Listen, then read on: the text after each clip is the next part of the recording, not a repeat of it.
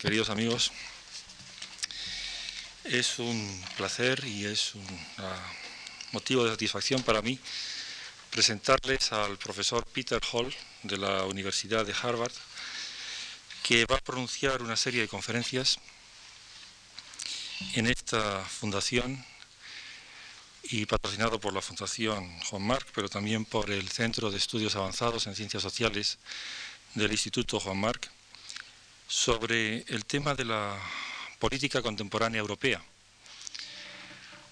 El profesor Hall ha sido formado en Oxford y en la Universidad de Toronto y en Harvard y ha dedicado mucho esfuerzo y trabajo a temas relacionados con política económica o con el marco de instituciones y prácticas políticas relacionadas con el diseño y la ejecución de, políticas económicas, pero también ha dedicado una parte de su labor docente y de investigación a los temas generales de la formación de, de políticas de todo tipo y al enfrentarse con el tema de la política europea contemporánea, el profesor Hall va a ofrecernos una perspectiva norteamericana o del otro lado del Atlántico de esta política, una perspectiva también de medio y largo plazo, va a considerar no solamente las circunstancias, vicisitudes y acontecimientos de los últimos pocos años, sino que va a tratar de entenderlos en el marco de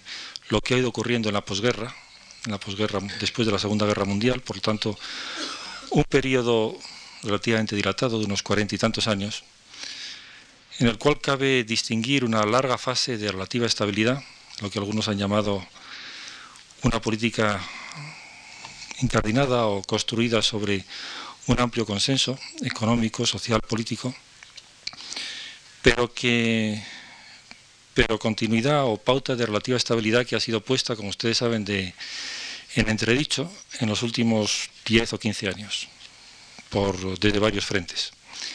Él va a concentrar su atención sobre todo en Francia y en Inglaterra, por lo tanto en países que han sido relativamente estables hasta cierto, hasta cierto punto. Eh, la transición de la Cuarta a la Quinta República en los años 50 ya supuso un cambio importante, pero tal vez los acontecimientos de los años 80, el experimento conservador radical, si ustedes quieren, utilizando un poco cierta tolerancia con los términos de la señora Thatcher, supone una discontinuidad importante y el experimento socialista, por lo menos experimento socialista en un primer momento de Mitterrand, ha supuesto también una cierta discontinuidad. En todo caso, hay discontinuidad en el hecho de que una larga serie de gobiernos de centro o centro-derecha haya sido sustituido por un gobierno socialista.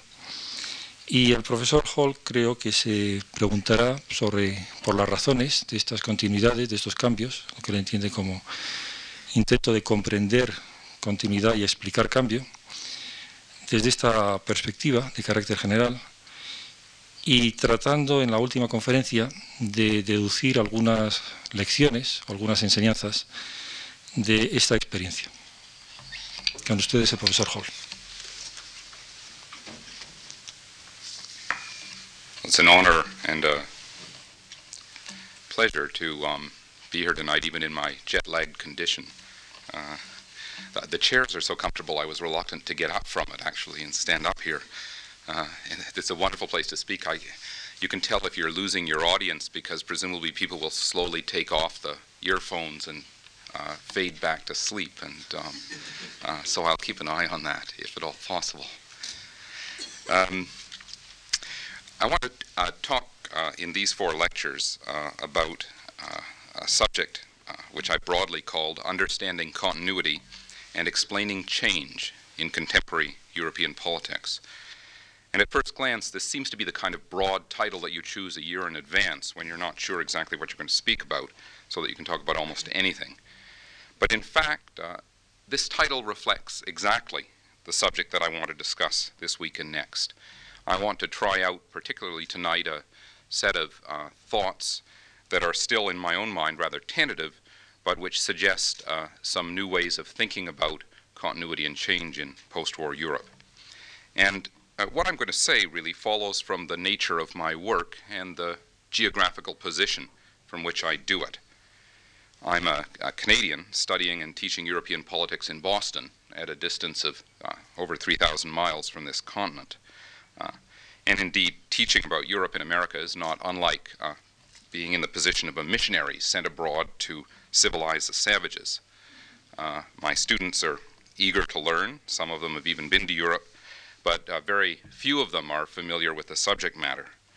Uh, I, as I was thinking about this uh, talk tonight, I recalled handing out a questionnaire in an introductory class a few years ago to see, we thought before we began the class, we'd try and find out how much the students knew about Europe.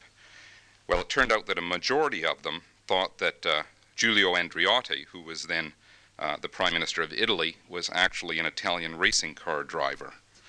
Uh, um, uh, almost a majority thought that the Yalta Agreement between Roosevelt and Stalin was a best selling spy novel.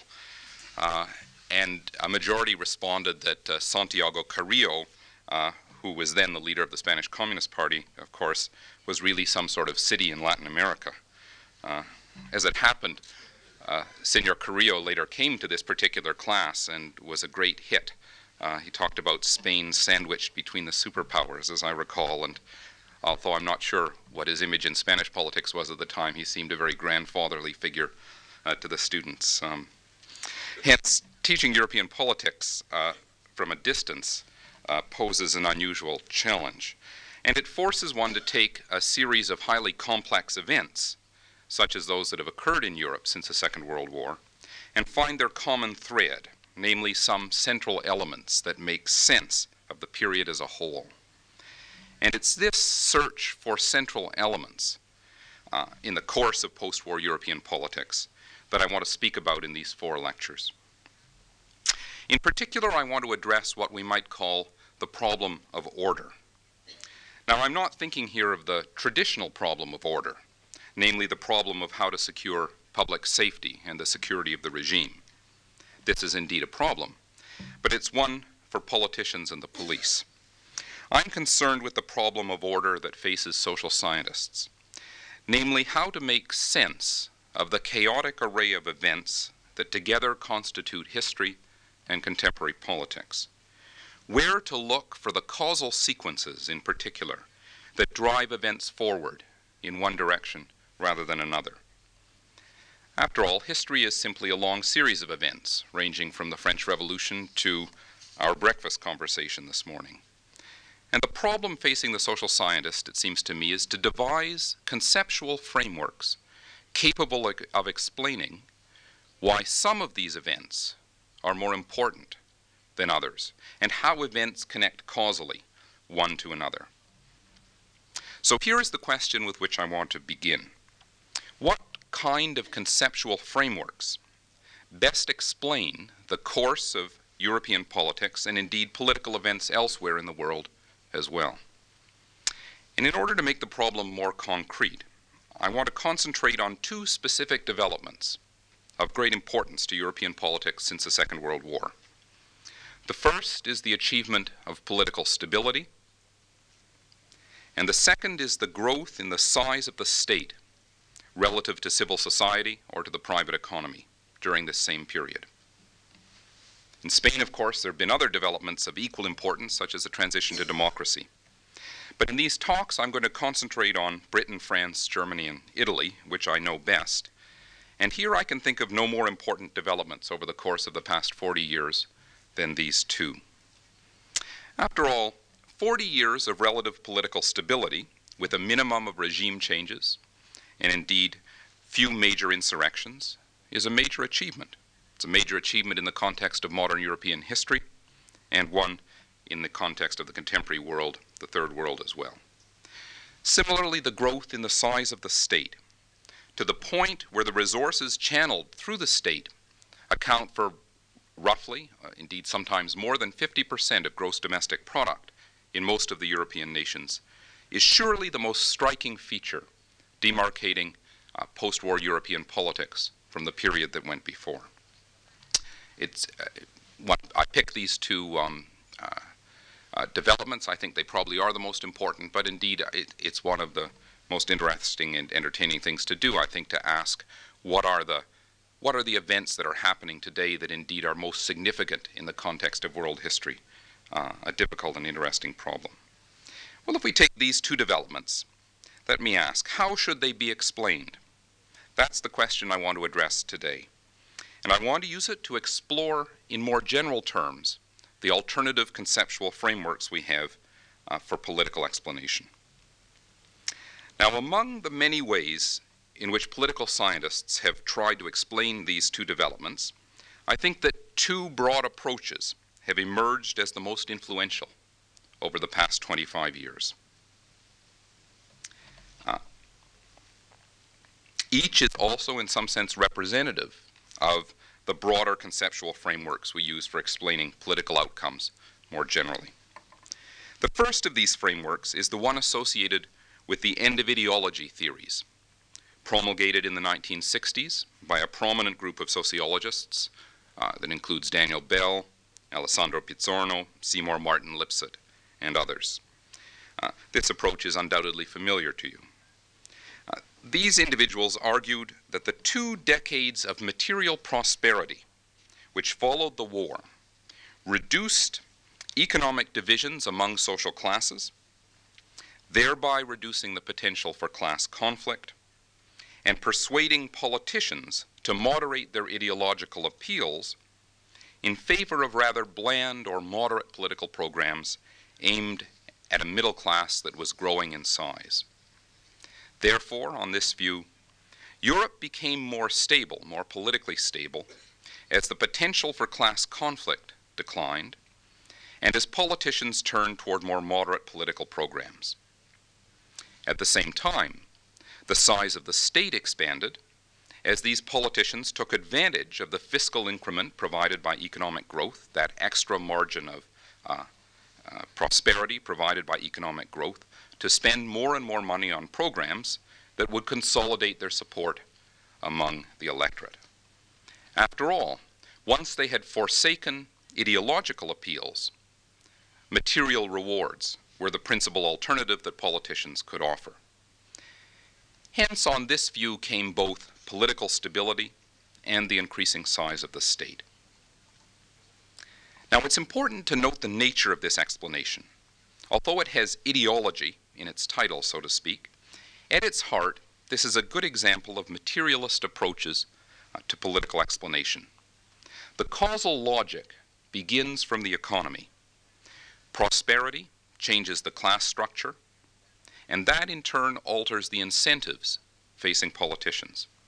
Like entrepreneurs, like any entrepreneur, those politicians in turn move where the political market seems most viable and robust.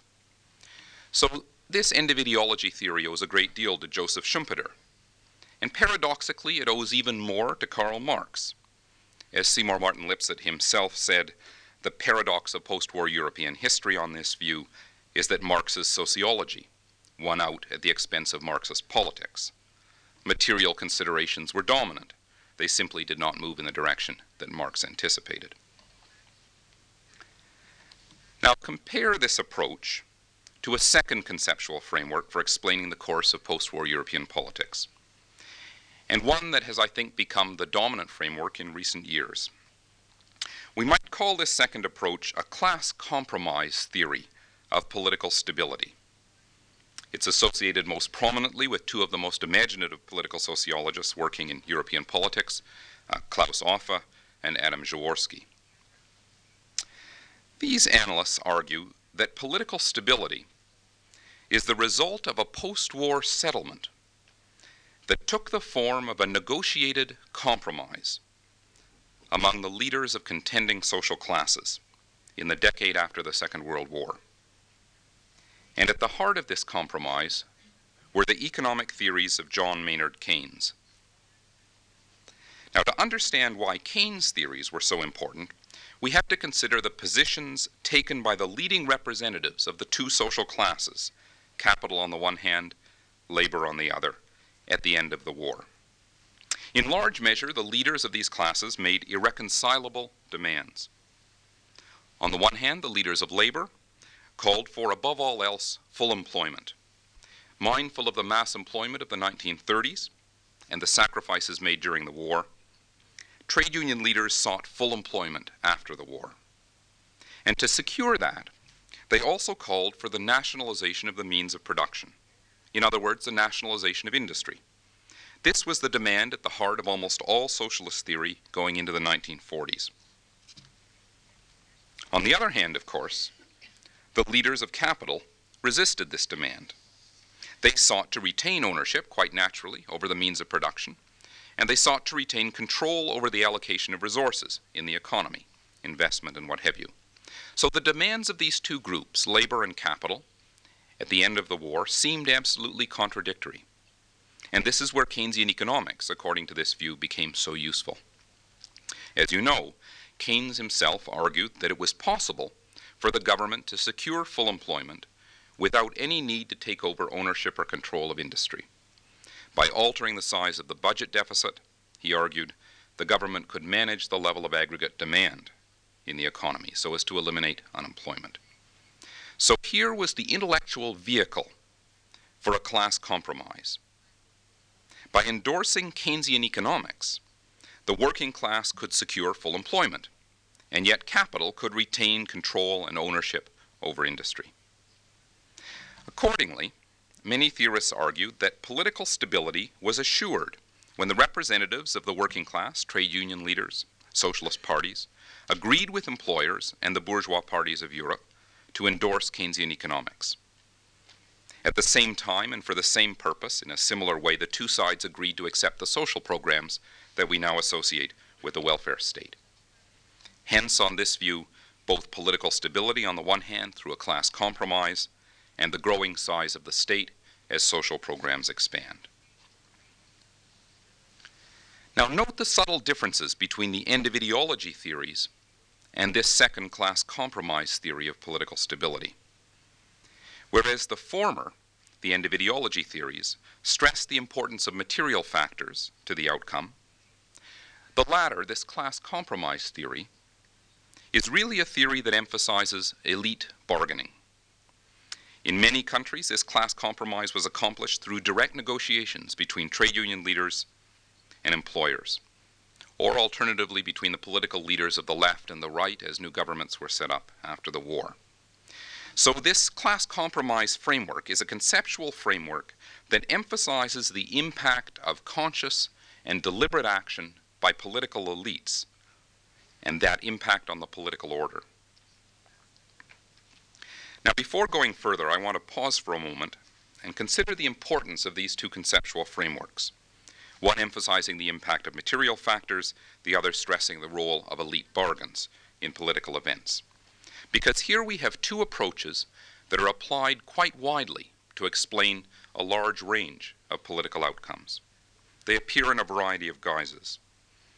Let me take only one example. Consider the problem of explaining regime change in particular and transitions to democracy uh, in specific. Two of the most prominent theoretical approaches taken to this problem are mirror images of the frameworks that I've just described and applied to European politics. One, based on the literature of dependencia, uh, which you perhaps are familiar with, undoubtedly familiar with, associates regime change with forms of economic development that then alter the class structure and therefore the level of social support for each regime. So dependencia arguments in many ways resemble the end of ideology arguments. Another approach more recently developed at some length in the volume by Guillermo O'Donnell and Philippe Schmitter uh, on transitions to democracy, argues that one of the critical factors making the transition to democracy possible is the negotiation of pacts, what they call pacts, agreements among the most relevant elites, agreements that demarcate the boundaries of legitimate regime change.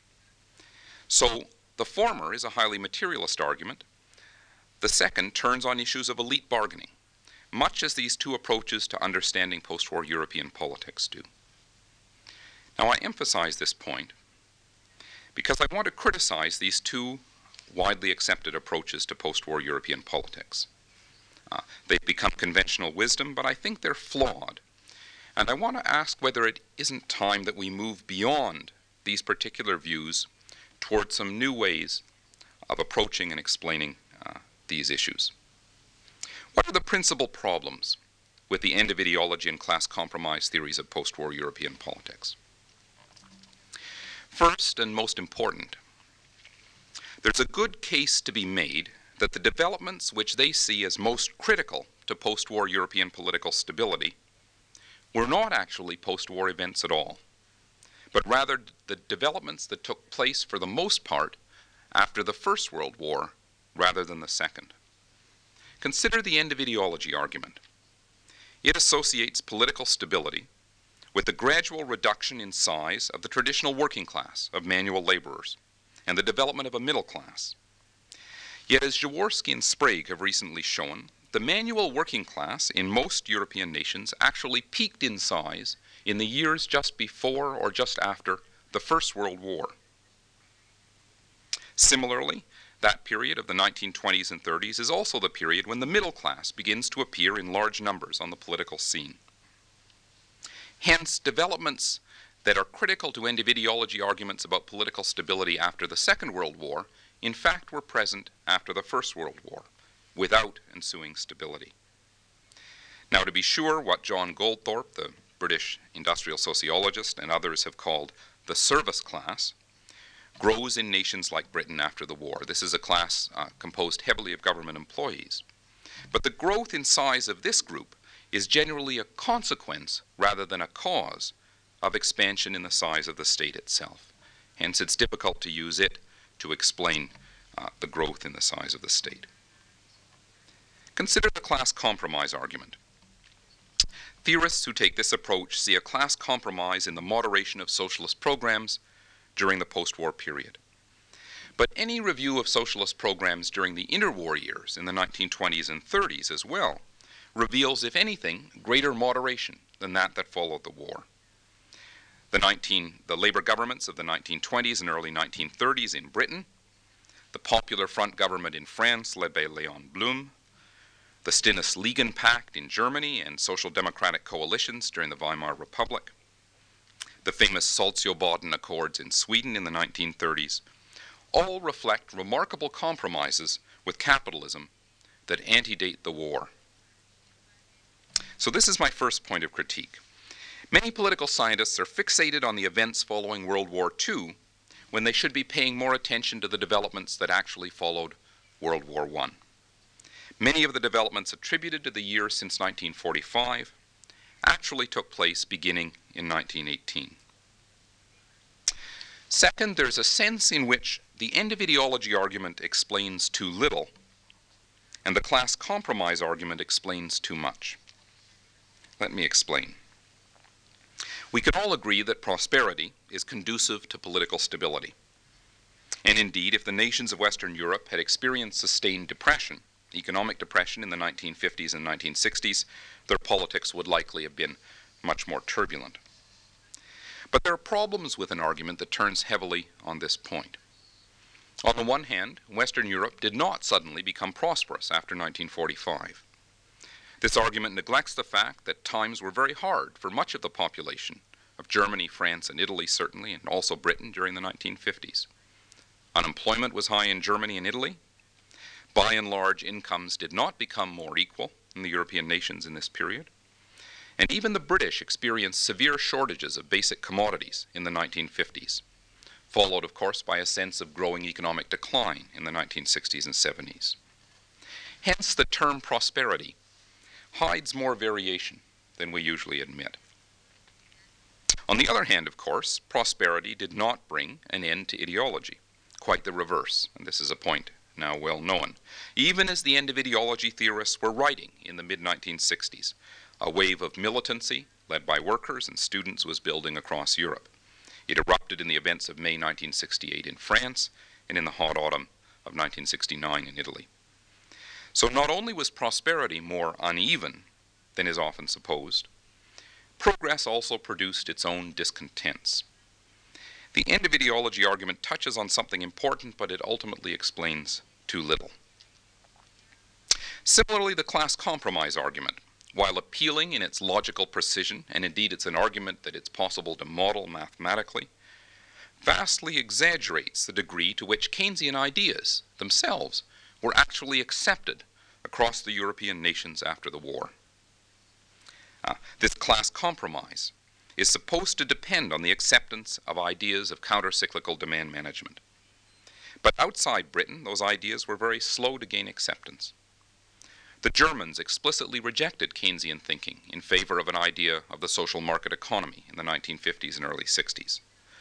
The Italians revived classical notions of laissez faire, to which Italian economists, of course, themselves had greatly contributed after the war, and then mixed that with a kind of old fashioned uh, pragmatic mercantilism on which the Italian economy had long been built. The Finns never accepted the idea of deficit spending, and even the French and the Scandinavians paid more attention to the management of supply than they did to the management of demand.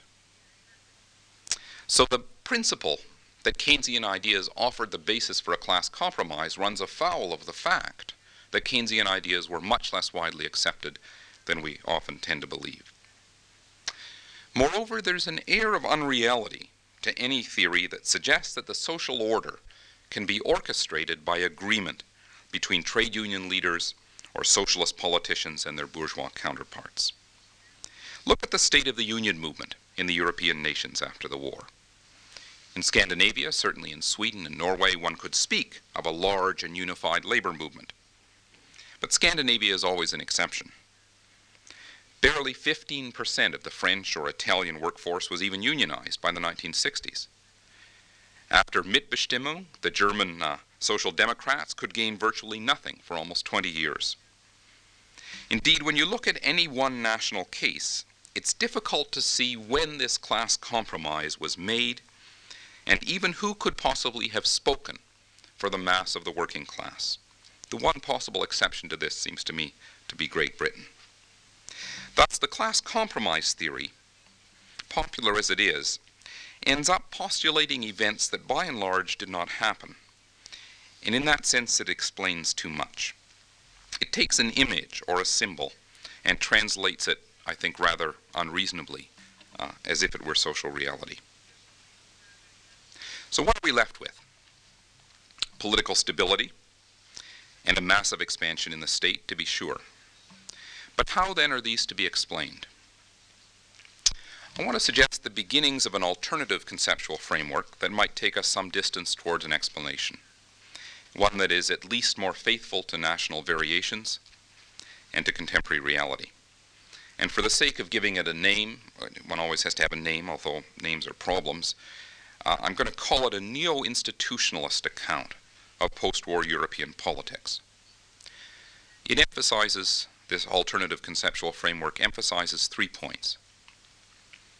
First, as its name suggests, this perspective emphasizes the fact that the political order, and indeed political stability, are based not on prosperity, nor on an overarching bargain among elites, but on a network of interlocking institutions that give people, the mass of people indeed, but particularly elites, a vested interest in the status quo.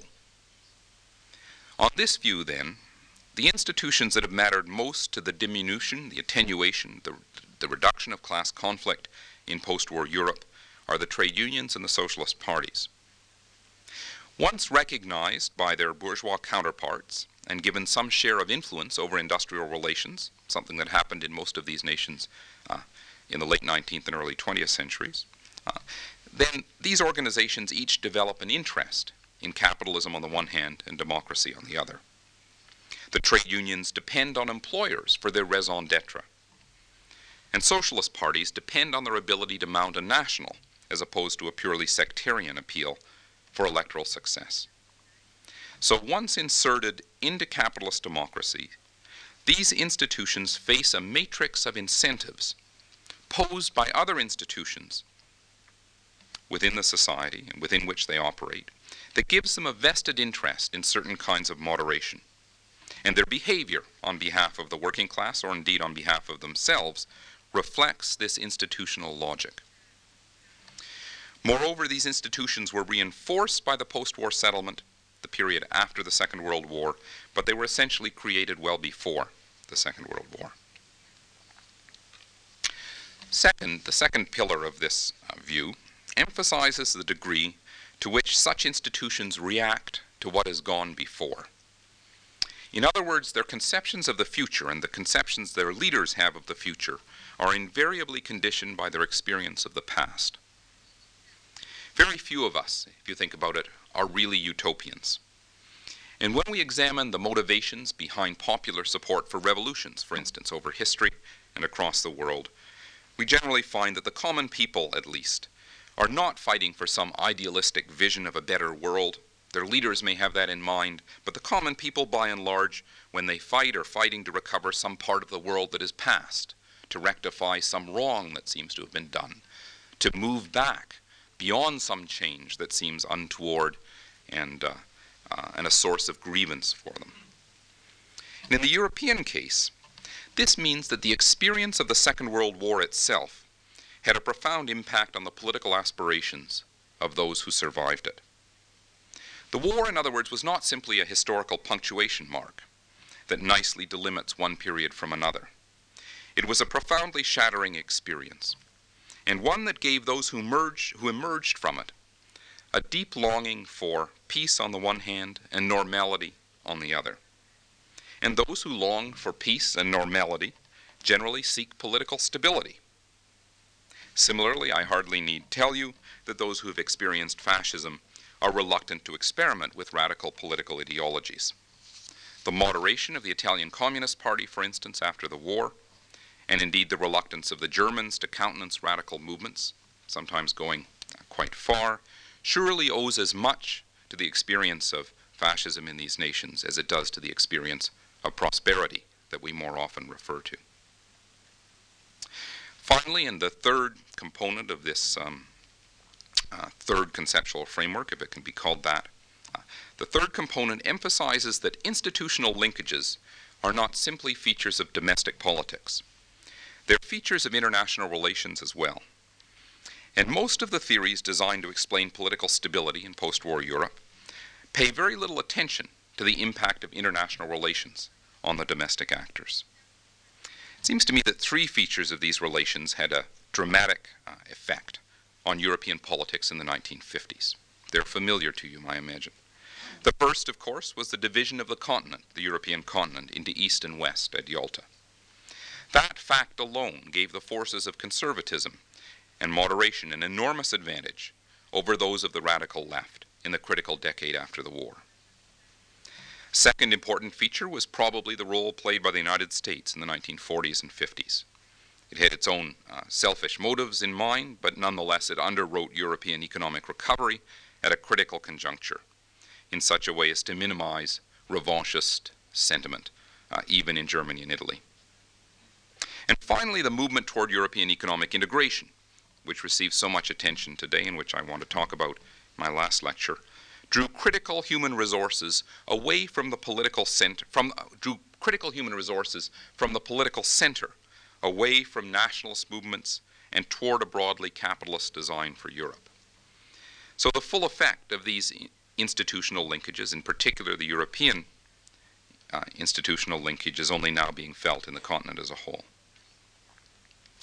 Now, this is uh, still rather rudimentary as a conceptual framework, but it's interesting to compare it to the frameworks that I've just discussed.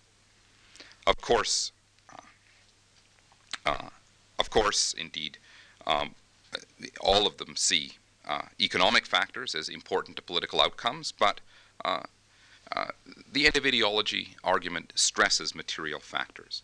The class compromise argument stresses the way in which elite bargaining structures political outcomes. well, if you like the former, the end of ideology argument emphasizes the base. Economics drives pol the political, whereas the latter concentrates on the superstructure, the spontaneous behavior of elites. The former, the end of ideology argument, emphasizes the inevitability of political outcomes once economic developments are given. The latter, the uh, class compromise argument, emphasizes the contingency of political events, dependent as they are on the foresight and goodwill of political elites. By contrast to these, then, uh, the framework I'm proposing to you is a middle range conceptualization. It focuses on institutions that lie somewhere between the base and the superstructure. And while it sees no inevitability in history, it emphasizes the historical continuities that the gradual accumulation of institutions uh, eventually provides. So there are no forces, in my view of history, but there are plenty of social processes at work. There's always room for enlightened leadership, but by and large, elites are said to respond to the matrix of incentives that their institutional position confers on them. So it's rather unfashionable, this view I'm proposing. It's not a view of high politics. It might be said to be more of a view of low politics. Contingency does not receive pride of place in this account, but unintended consequences do. The institutional world is a world of uh, complex and multiple actors, each responding to a slightly different set of incentives and sanctions. Accordingly, it's difficult, uh, even for those at the pinnacle of power, to orchestrate the course of events. So, this account emphasizes the disjunction, the lack of connection between strategy or expectations and results. And it sees each political episode as a response, at least in part, to the unanticipated consequences that have followed from preceding episodes.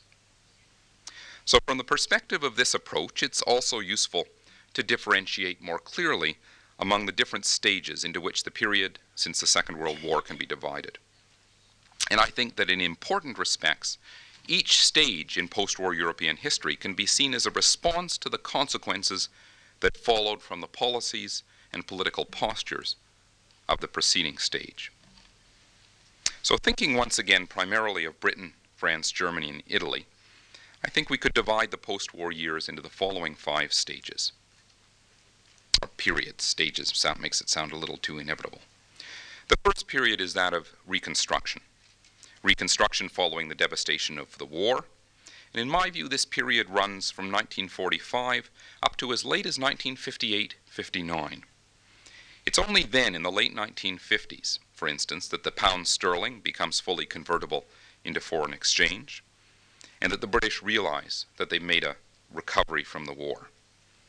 It's in uh, those years that the Conservative Party under Harold Macmillan uh, wins an election on the slogan, You've never had it so good.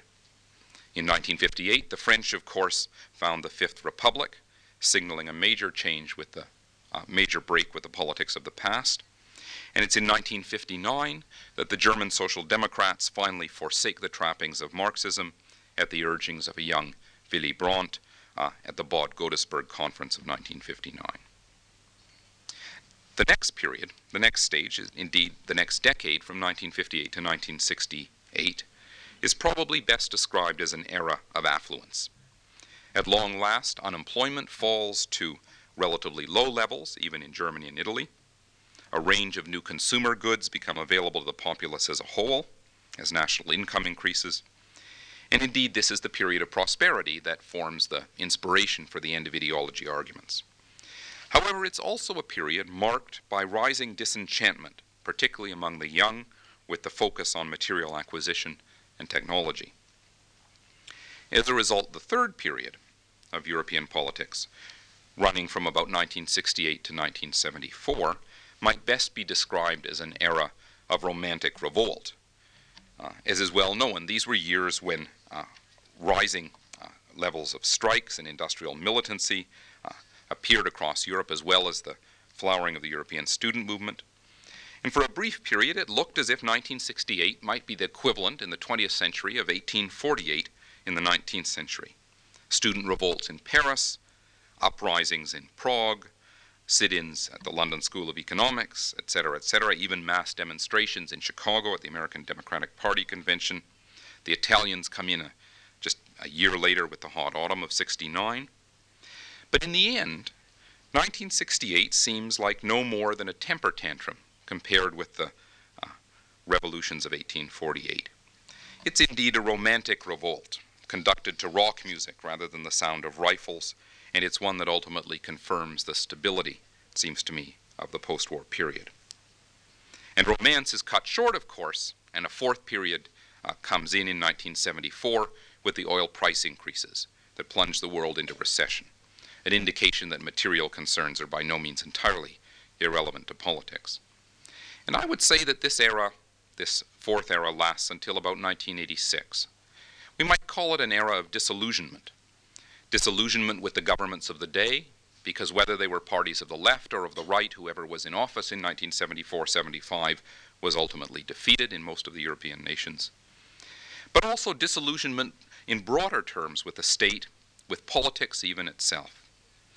The result, of course, is a turn away from the state, away from the search for public solutions to collective problems, towards the privatization of personal life. Indeed, a form of privatization that seems to me as important as the privatization of industry that was to follow in many nations. So the late 1970s witnessed a series of experiments with neocorporatism that Professor Perez Diaz has written prominently about, and others as well, an attempt to use the state and the public sphere to deal with economic decline. But as you know, many of these produce a backlash with which we're quite familiar, and a turn towards a market instead. Finally, in very tentative terms at least, I would classify the years since 1987 as the beginning of a new period in post war European politics. Once again, economics matters. This is the year that the uh, European economies begin to pick up steam again, uh, uh, largely because uh, uh, world commodity prices declined uh, heavily in 1986 87, and the collapse of the US dollar led to some loosening of monetary policy inside the European monetary system. But politics is even more important, and of course, 1987 is the year that the Single European Act is adopted by the European Commission, and the movement toward fuller economic and political integration, which had really been in a state of disarray in the preceding period, suddenly moves forward again. So I would call the period since 1987, in very tentative terms at least, an era of integration. So tonight I've had time really only to sketch out uh, this series of stages in the briefest of terms and uh, give you a very adumbrated account of uh, this conceptual framework. Uh, but what I want to do in uh, some of the subsequent lectures is return to these stages and trace in greater detail how the unintended consequences that appeared from each one in turn set up the conditions for the politics in the following stage. On Thursday, I'm going to consider contemporary British politics in the age of Margaret Thatcher. This is lots of fun. It's always fun to talk about uh, Mrs. Thatcher. Uh, and this in particular will allow me to discuss the constraints facing neoconservatism, or neoliberalism, depending on what you want to call it, in Europe today. But I'm playing no favorites here. Uh, a week from today, I'm going to look at the changing nature of contemporary French politics, and this will allow me to discuss the constraints facing socialism in contemporary Europe. And for those poor souls of you who stay to the end, I will try on March 16th to return to the European case as a whole. So, as you probably know, there's an ancient Chinese curse which goes, uh, May you live in interesting times. These are interesting times for Europe, and I envy you the opportunity to participate in them. Thank you. I'll be uh, happy to take uh, comments or questions in the time that remains, provided you don't necessarily expect me to answer them.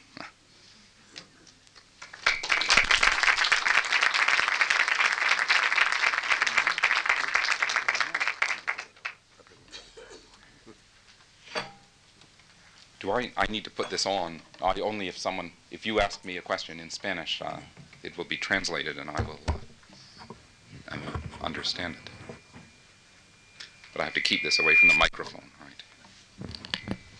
Or comments, I'll take, um, this is a provocative and probably partially wrong conceptual framework I have presented. Uh, I'd be happy to hear uh, critiques.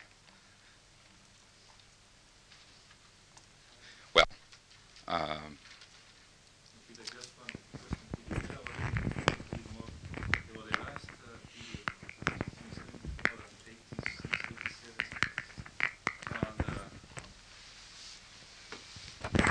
just uh, elaborate a little bit the distinction between the last uh, two periods, between uh, 74 to 6 to 80, 87 and uh, from 87 to the present time, which is mm-hmm. supposed to be, well, we are sort of living in the privileged, uh, privileged instant of uh, the new beginnings.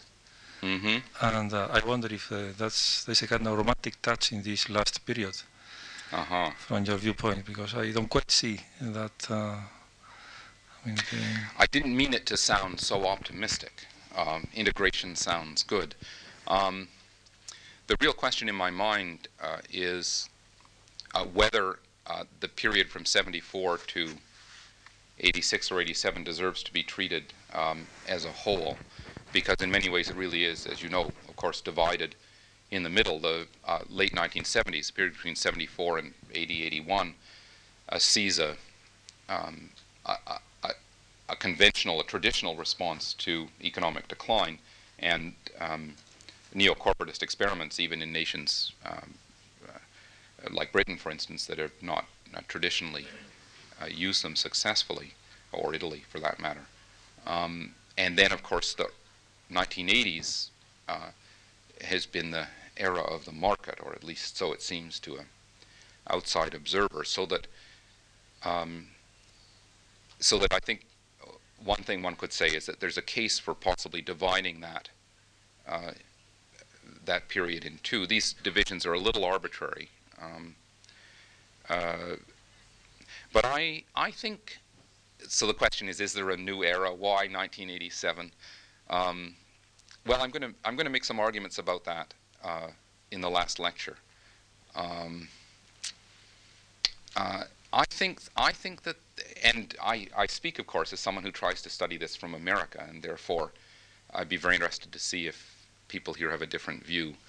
But I think that the um, the current movement toward greater economic integration in Europe uh, is is profoundly important and is altering the um, many aspects of the bases of political order. I don't mean to say that um, I'm optimistic about them. On the contrary, I actually think that there are going to be um, many unfortunate consequences for large sections of the population to follow from this. But I think that it's a new development, and I think that it deserves, uh, you know, to be demarcated as a um, separate, as a separate period. And I won't give away my whole uh, fourth lecture. Yes.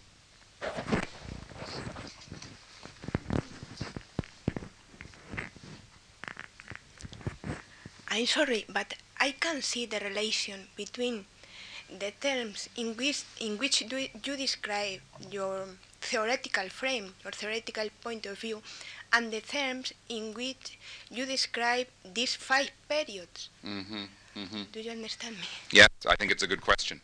Um, the answer to that is um, I, I, think by and large I can only elaborate them in uh, it's sort of a it's not a fair answer to give you. Um, I think that I'm going to try and make the connections and make them work in the subsequent lectures to some degree, especially the last one. Um, uh, the, the, connection can be made um, well, I have one great concern that I suspect parallels yours, which is as I think about these periods, um, material conditions do enter very strongly into this division, particularly um, the break at 1974 uh, and uh, the demarcation of the period between 1958 and 68 as an age of affluence. And the risk that I run, therefore, is to really move back and, in the end, uh, confirm the sort of end-of-ideology approach to these to these matters.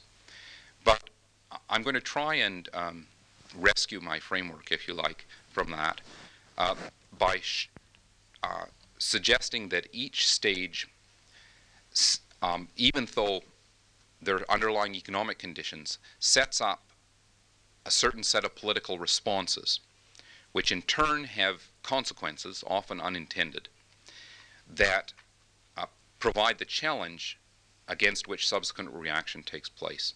Um, let me see if I can give you um, an example. Um,